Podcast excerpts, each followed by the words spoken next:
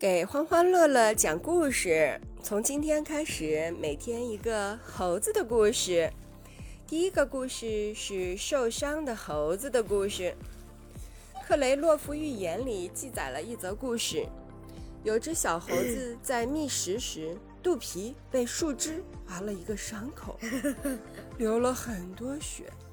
他逢人就说自己疼，而且把伤口扒开给他们看。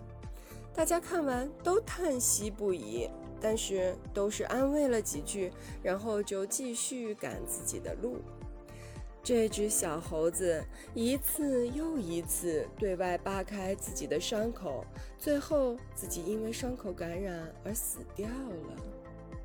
老猴子说：“伤口不致命，他是被自己杀死的。”其实，我们每个人都会遭遇伤痛。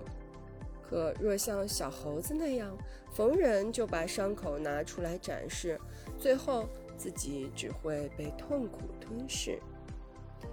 唯有痛而不言，苦而不怨，才能真正破局，改变命运。《宋史》里面就记载了范仲淹的故事。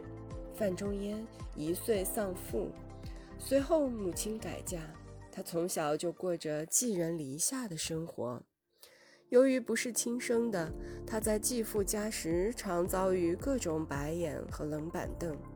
继父的孩子讥讽他，身边的同伴嘲笑他，别的孩子遭受欺负，往往痛哭流涕回家告状，范仲淹却默默忍受着。每次母亲问起，他都摇头不语。自幼饱尝人情冷冷暖的他，一门心思寄情书海。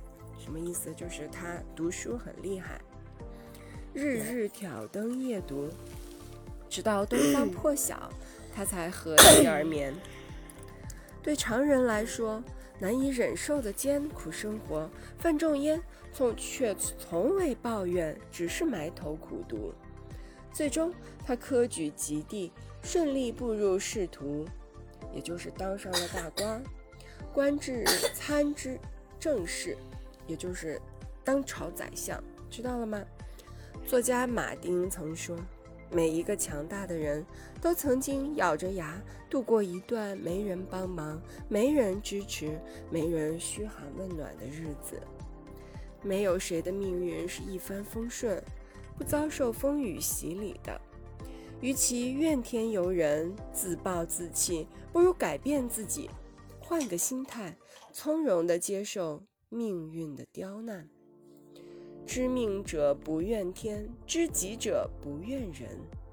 下雨打伞，跌倒爬起，不动声色地做自己的摆渡人，才是对人生最好的成全。